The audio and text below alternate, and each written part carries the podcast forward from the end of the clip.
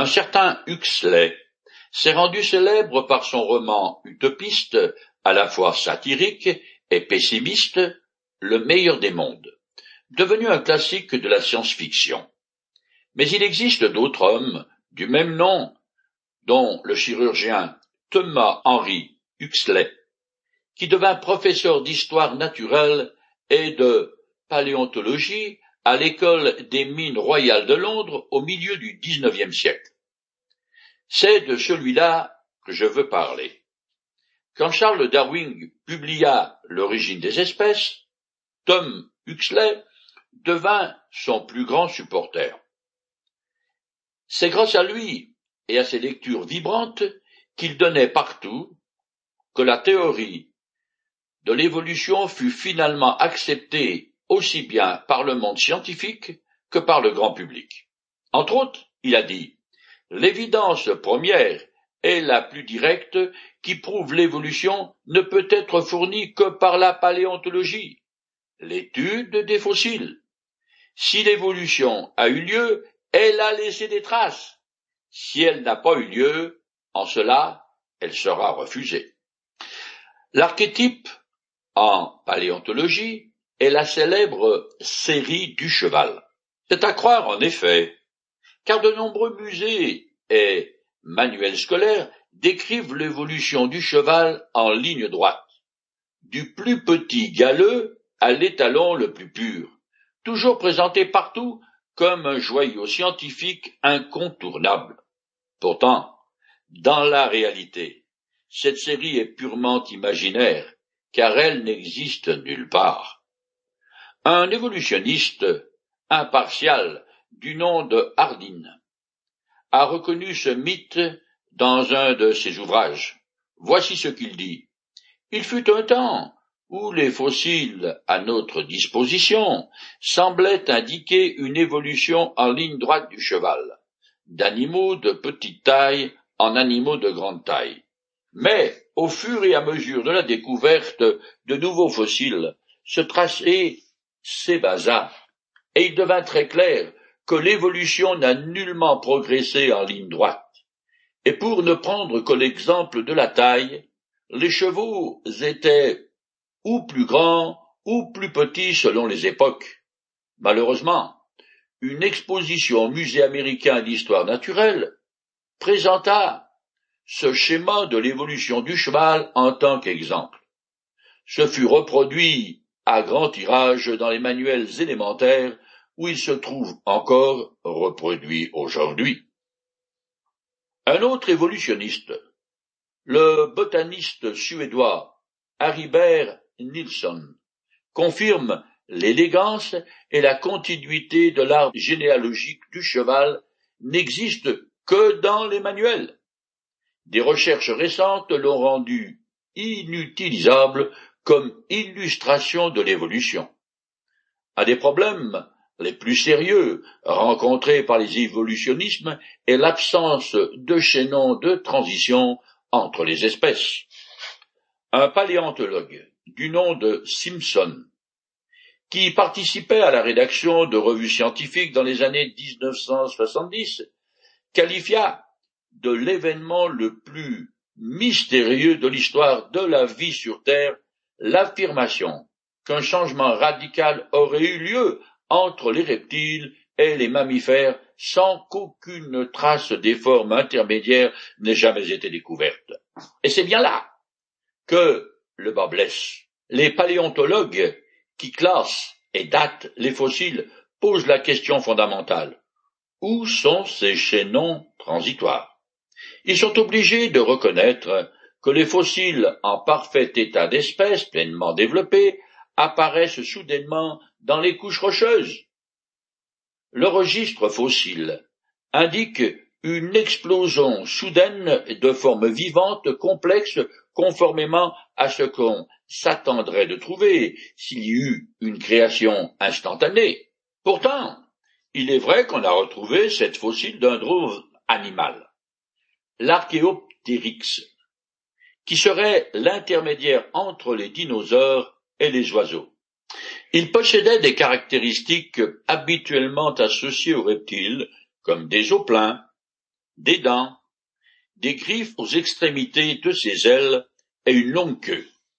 Cependant, ses plumes étaient parfaitement adaptées pour qu'il puisse voler avec puissance. Rien ne le gênait comme s'il avait été un intermédiaire, ni plume ni écaille d'un oiseau en construction. De toute façon, comme les paléontologistes eux-mêmes disent avoir découvert d'autres fossiles d'oiseaux qui seraient antérieurs à l'archéotyrix, ce dernier ne peut évidemment pas être l'ancêtre de tout ce qui vole. L'hypothèse transformiste avance que les êtres vivants se développent graduellement, de sorte que les intermédiaires, appelés fossiles, vivants, ne peuvent plus exister. Le problème est qu'on en trouve et qu'ils se portent très bien. Ces anomalies embarrassent les évolutionnistes, qui ne peuvent fournir aucune explication. Durant des millions d'années qu'on attribue à la sélection naturelle, ces bestioles se sont obstinément refusées à évoluer malgré tous les changements qu'a subis leur milieu. La plupart ont des noms difficiles à prononcer, sauf peut-être pour les Seulacantes, un poisson qui vit au large des Comores et en Indonésie, et qui serait là, il faut se cramponner au ridel, à l'origine de la lignée d'évolution qui a abouti à l'homme. Cette information renversante se trouve dans la grande encyclopédie de 1004, en vente partout, comme on dit. Ce chaînon intermédiaire qui aurait dû disparaître depuis des millions d'années n'est pas le seul à vouloir vivre. Il existe des animaux les plus bizarres, des espèces dites mosaïques, parce que possédant les traits caractéristiques de certains autres êtres vivants, mais n'ayant aucune relation avec ceux-ci. En Australie, il y en a un dont je vous ferai grâce du nom, qui possède un bec de canard, pond des œufs comme une tortue, a une queue de castor et qui localise ses proies par ultrasons comme la chauve-souris, et il mène une vie tout à fait normale. Contre vents et marées, les tenants de l'évolution modifient leur théorie. Une des dernières en date s'appelle les équilibres ponctués. Cela veut dire que les espèces qui apparaissent complètement formées dans les strates fossilifères sont les descendants des intermédiaires qui, eux, ont disparu. Une hypothèse qui repose sur des transitions imaginaires. Cette absence de rigueur scientifique n'est pas du goût de tous les savants. Ainsi, Francis Crick, lauréat du prix Nobel pour sa découverte de la structure de l'ADN, s'insurge contre ce flou artistique.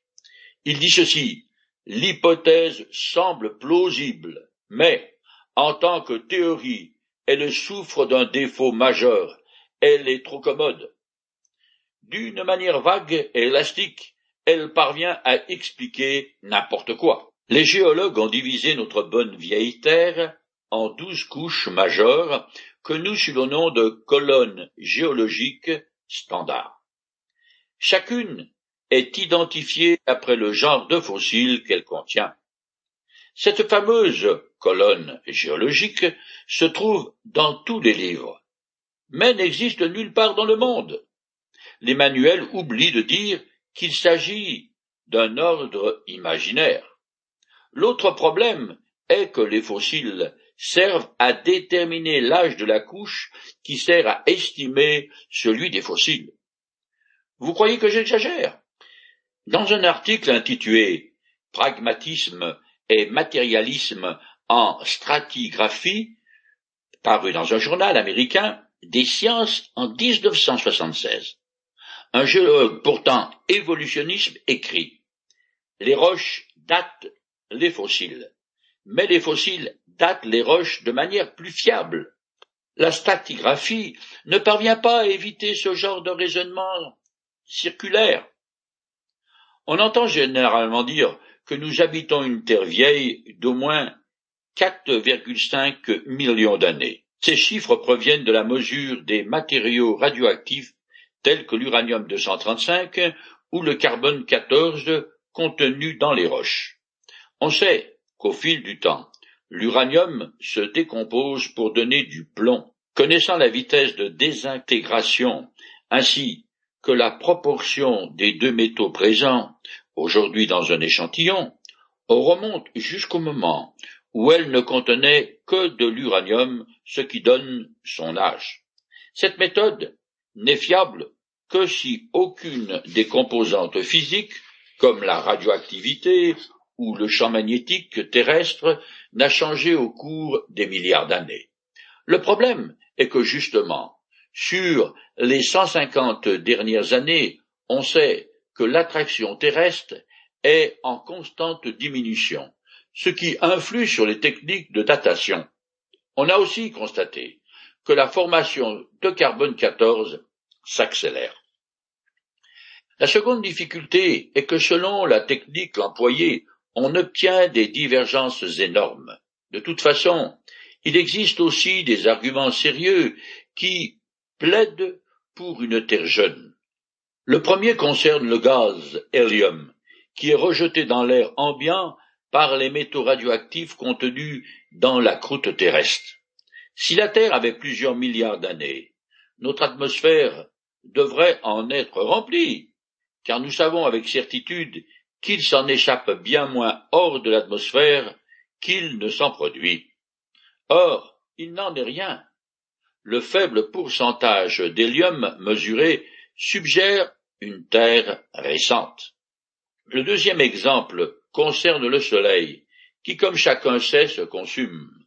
En conséquence, son diamètre rétrécit d'un bon mètre cinquante par heure.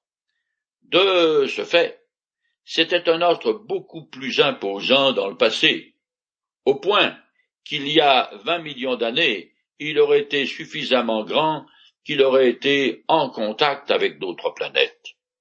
En troisième lieu, on sait que la Lune s'éloigne de la Terre de quelques centimètres par an. Il y a seulement deux millions d'années, sa proximité aurait déclenché d'immenses marées recouvrant toute la Terre deux fois par jour, en empêchant donc toute vie de se développer. Par ailleurs, lorsque le premier engin spatial a atterri sur la Lune, on s'attendait à trouver au moins une épaisseur de quarante-cinq centimètres de poussière cosmique à sa surface. Surprise, il y avait que deux centimètres. Un autre exemple qui plaide en faveur d'une Terre jeune est le ralentissement progressif de la vitesse de rotation de la Terre d'un millième de seconde par jour.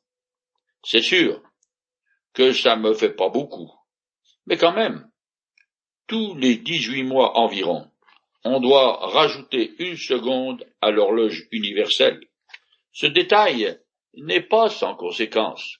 Ainsi, il y a soixante-dix mille ans, les vents produits par une rotation alors beaucoup plus rapide de la Terre auraient été de huit mille kilomètres heure, ce qui est évidemment impensable et rend toute vie impossible.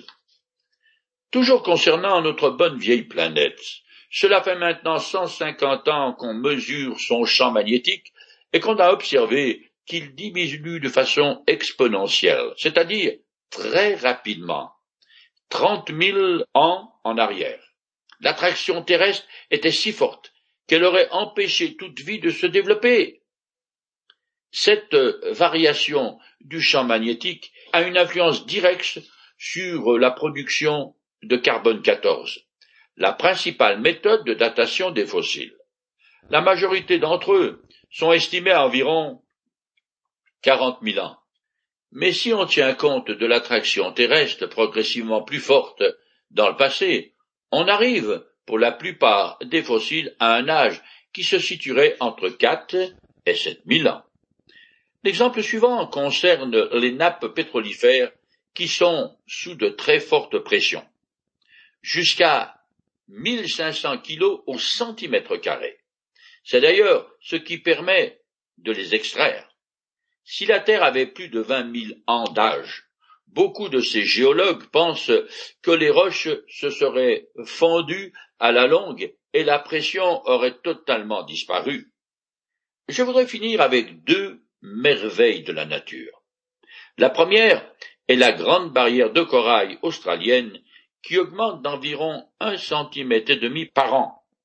Or, elle ne montre que quatre mille deux cents ans d'âge. La deuxième concerne l'arbre le plus vieux du monde, qui est un pin californien estimé à environ 4300 ans. Pourquoi n'y en a-t-il pas de plus vieux? Ces deux derniers chiffres ne sont-ils qu'une coïncidence? Y a-t-il des cataclysmes ou on ne sait pas?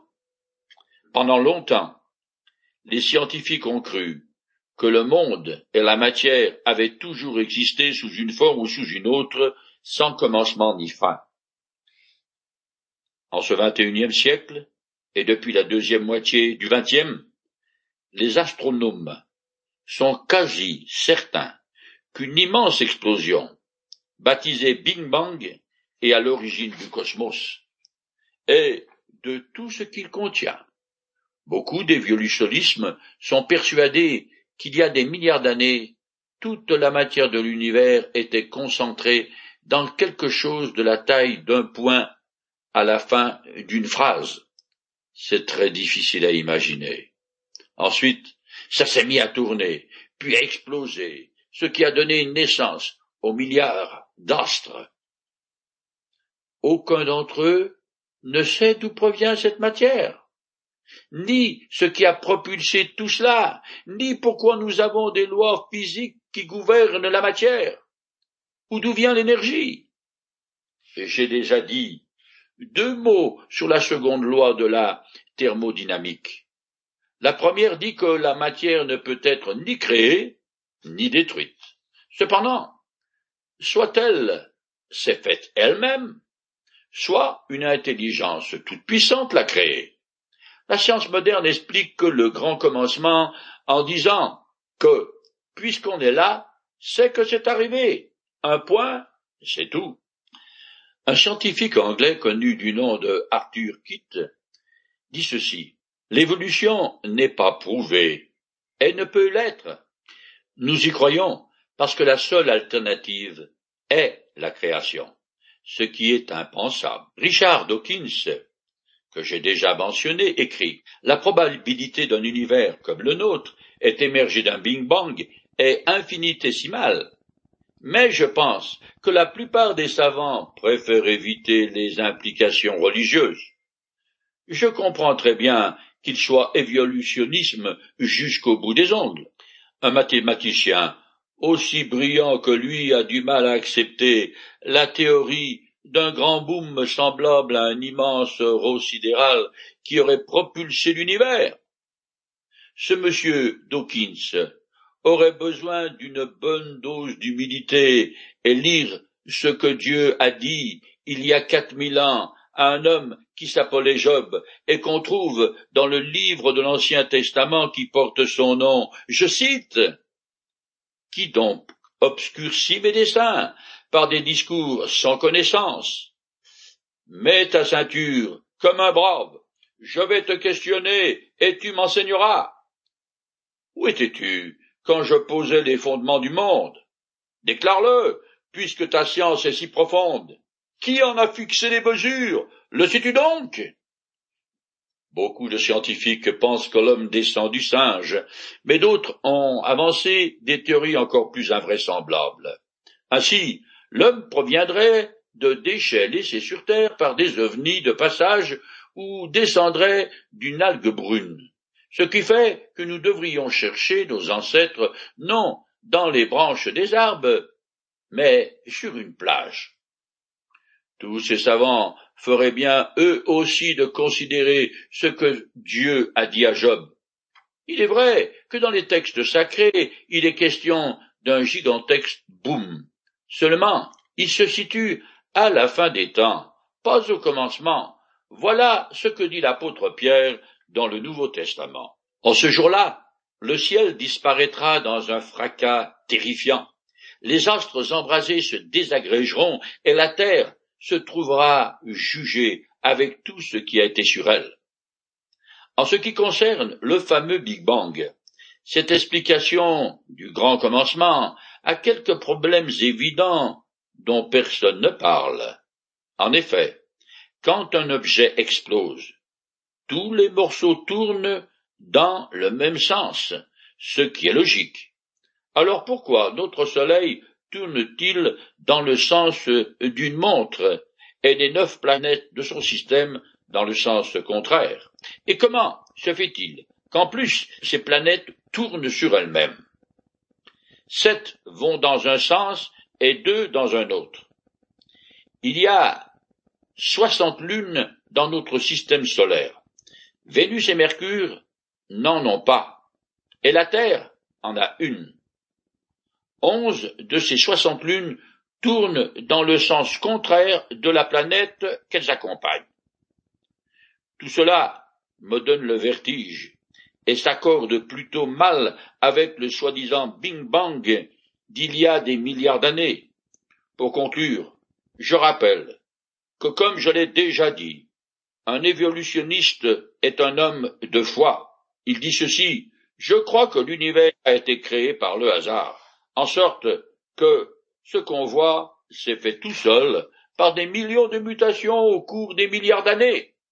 Selon les Écritures, c'est par la foi que le croyant reconnaît que l'univers a été formé par la parole de Dieu, en sorte que ce qu'on voit n'a pas été fait de choses visibles.